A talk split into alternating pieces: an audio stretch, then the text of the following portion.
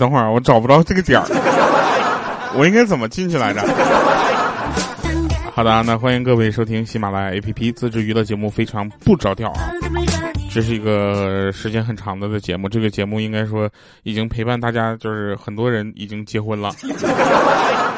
然后前两天我还发现啊，就是因为我被隔离了嘛，然后我就没有办法录节目，然后好很多朋友就给我留言，你知道吧？然后就我重新更这第一期节目，下面呢就有很多让我很感人的留言。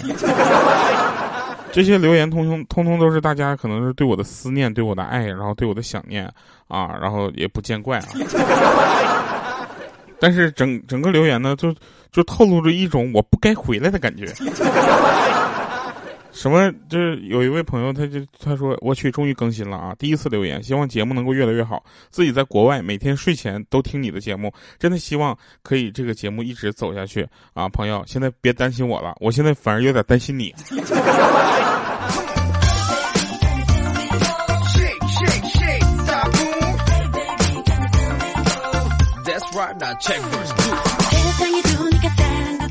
然后还有一位朋友说：“哎呦我去！”掉啊，你可算回来了，吓我一跳啊！我以为你也弃喜马拉雅而去了呢。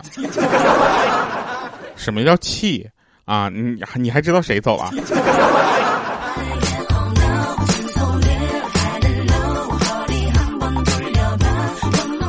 然后还有一位大漂亮，他说：“调，你终于更新了，我想死你了。”你是想我死了吧？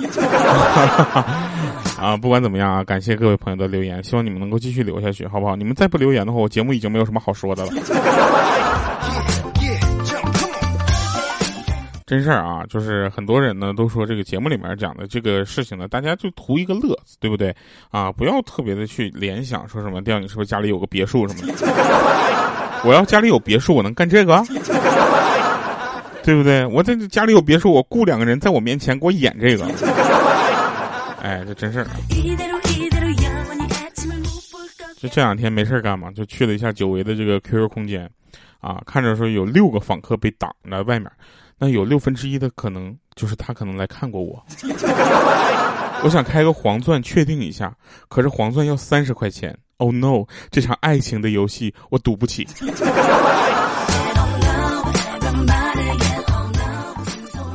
还有的人说调你是不是我得叫你调叔叔啊？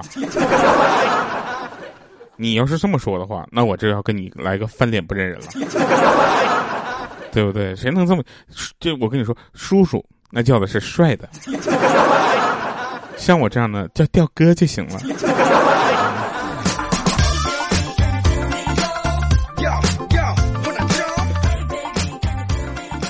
说有一家人啊，那个儿子呢就提着一个很大的提包，说这个家我再也忍受不下去呢，我要离开，我要去那种天天有刺激、天天花天酒地、天天有漂亮美眉的生活。爸爸，你可别阻止我啊！这时候他爸爸说了，说谁说谁会阻止你呢？我现在你等我五分钟啊，我马上收拾个行李，我跟你一块儿走。我跟你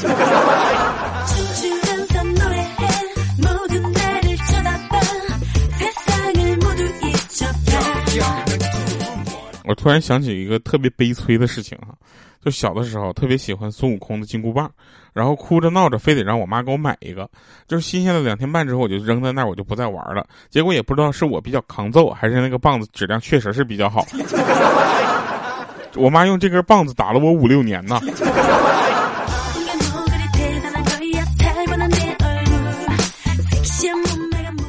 后来长大了之后才知道，这个这什么金箍棒啊？这个东西叫擀面杖。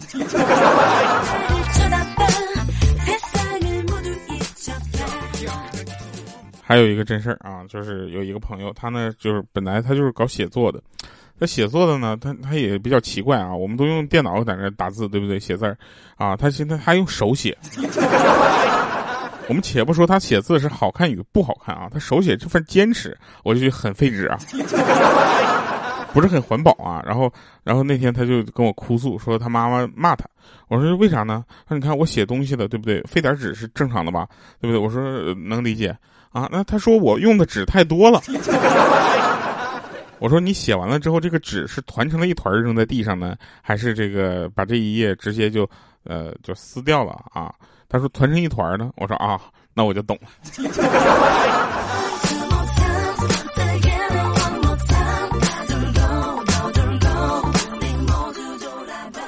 最近啊，我有一些朋友奇怪了啊，他他们就是那种就是呃，一直没有复工的时候呢，就感觉很享受，在家里隔离呢，就感觉这个世界都跟他们就是息息相关。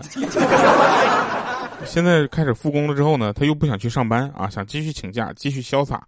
然后我们就很奇怪啊，这为什么呢？然后他就说，这我我感觉在家才是我最好的生活啊，去公司之后那就不是我了。然后我说，那那给你一个这个请假的理由吧。都是什么理由比较好呢？我告诉你，最好的请假理由啊，各位朋友听好了，痔疮手术，原因是不分男女、不分年龄啊，前期没有任何的症状，无需演戏，你一说有就一定有，谁也没有办法揭穿你啊，也没有办法去看。对不对？而且发作了就必须立刻手术啊，不然你连凳子都坐不住，还上什么班？对不对？请假回来，人家也不好意思问你啊，是说，哎呀，你这个好没好啊？最好的一点就是这个病，它居然可以随时的复发。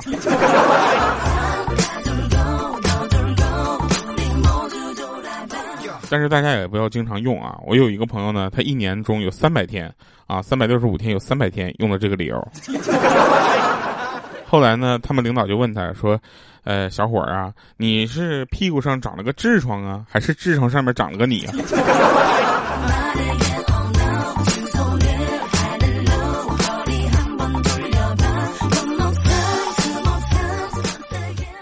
很多人啊，在家里隔离的时候呢，就是发现啊，做菜的一些 A P P 都火了，可以跟大家分享一些这个教程，对不对？做菜怎么去做比较好，是吧？然后呢，我就看到一个零食物的做红烧鸡翅的教程。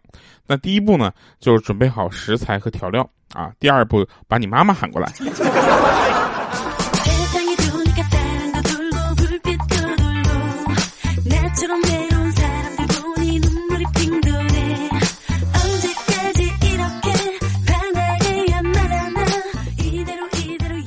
现在呢，这个女朋友问男男朋友呢，就是比较这个，呃，难以回答的问题，已经不是什么我跟你妈妈掉水里了，对不对？这这种这时候需要什么道德绑架，对不对？大家不要去这么做。现在已经有更进阶的问题了。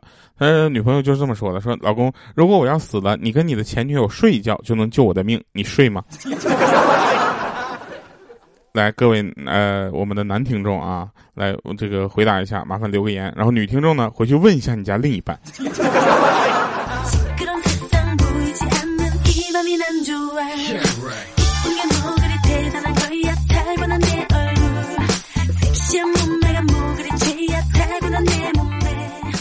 说有一对小情侣啊，感觉特别的好，就想去，呃，得到家长的认可。然后这女女友的母亲呢，递给了这个这个他一个就是支票，啊，说给你一百万，离开我女儿。这时候呢，他接过支票之后呢，然后转向女友说：“我们分手吧，我不爱你了。”这时候他女朋友就惊呆了，说：“你不是有几个亿的资产吗？为什么就为了这一百万就跟我分手呢？”然后当时这个男孩就说了：“说哼，不然你以为我是怎么挣到这几个亿的？”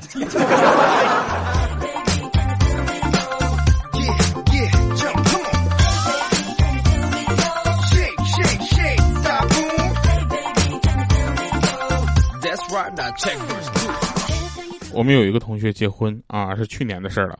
说这个结婚够早的啊，毕竟我年龄还小。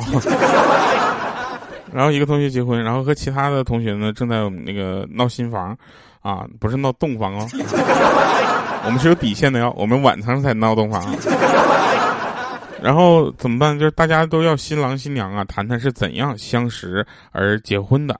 啊，这时候同学就比较含蓄啊，他就说说我们两个是自由恋爱啊，然后这个时候新郎就赶紧补充嘛，说不错不错，是自由恋爱啊，我把我十多年来的积蓄呢全交给了他的母亲，啊，才使得你自由了。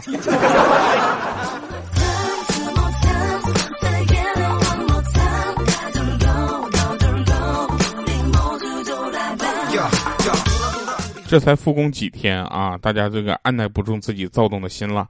那天呢，我们有一个同事说：“哎我去，我真不想上班了，我要去旅行。”啊，这时候我就说：“我说你知道什么人呢才叫旅行吗？你知道吗？那叫身价千万的人才叫旅行，你这玩意儿只能算逃荒。”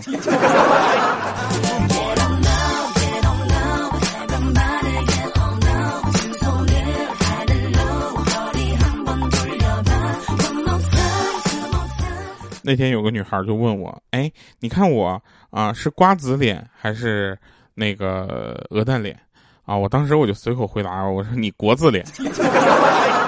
他正要发火呢，我当时赶紧说，我说你的国字脸是这个倾国倾城的国。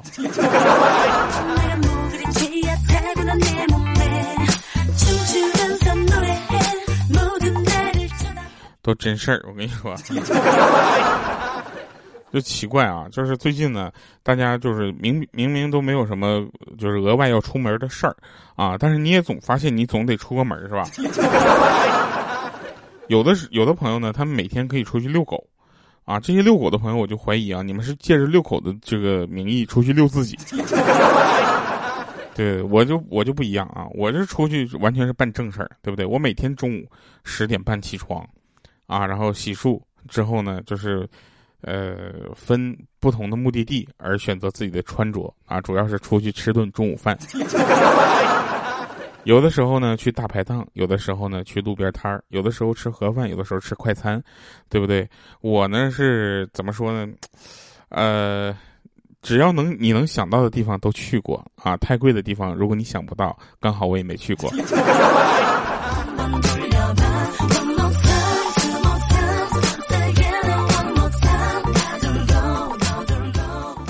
我都干过什么呢？我你你想想对不对？我种过地啊，然后擦过车啊，是不是啊？炒过菜，我直过播。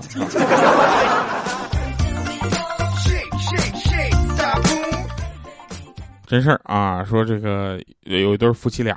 两个人呢，这老婆总就总是总睡觉之前玩手机啊，玩的那手机啪啪砸脸，然后直接把手机塞枕头底下睡觉。然后呢，她她老公就告诉她说，手机啊有辐射，这样对身体不好。这几天呢，他就检查他老婆下枕头下面啊，果然发现没有手机了啊，感觉他挺听话的。结果没过多久，他就发现了他自己枕头下面有他老婆的手机，不是怎么的，这手机辐射点对点呗。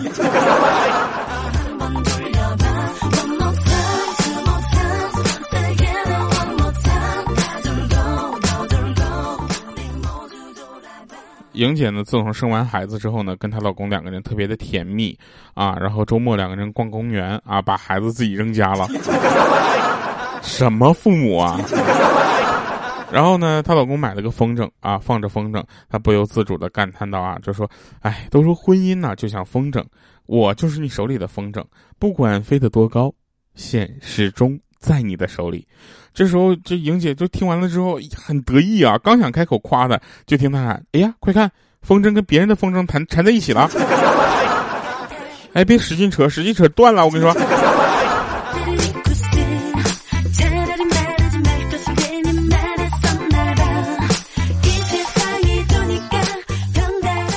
见过这样的朋友吗？我有一个朋友，怕我自己这个在酒店住着无聊啊，怎么办呢？给我买了一箱螺蛳粉儿。还是袋儿装的，你告诉我这个东西我怎么吃，对不对？我只我吃完了之后，我把它放在这个，呃，酒店的这个走廊里，对不对？其他隔壁房间的人怎么活？没吃完之没吃之前啊，这个就是煮开了，我怎么活？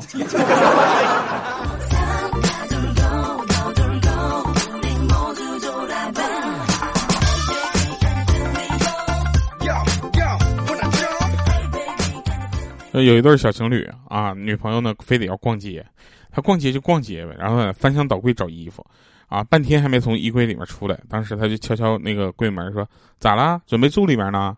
结果他女朋友说了：“是啊，准备在里面蹲监狱呢。”他就纳闷了，说：“为啥要蹲监狱呢？”他说：“因为美丽是一种罪。”我就想说啊，如果美丽是一种罪，那我是清白的。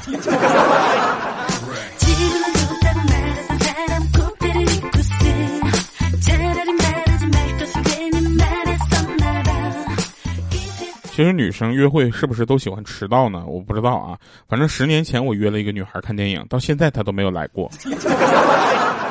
天都黑了，她都没来过，没来坐。天都黑了，她都没来过，没来。然后前两天呢，我就研究一下民谣的歌曲，我发现每一首民谣的歌曲里面都有一个你你讲完了之后，感觉自己身边或者自己经历过这样的故事。民谣啊，为什么把它单独的拎出来啊？我觉得这个民谣这这首歌，这个这个音乐风格呢，非常符合很多朋友们想安静的去听一个故事这样一个心情，对不对？为什么大部分的酒吧里面都是民谣，对不对？你看过哪个酒吧里面唱中国风的？不是不好听，是环境不太适合，对不对？中国风应该在什么地方听？是茶吧，对不对？喝茶的地方，茶馆之类的，对不对？我觉得你看什么地方茶馆里面放摇滚，是不是？我说这段话不是为了别的，是为了今天最后一首歌推荐的。那简直，这首歌我跟你说，每当你寂寞的时候，每当你无聊的时候，每当你需要安静的时候，就可以听一听它。这首歌叫《魔女的诗篇》。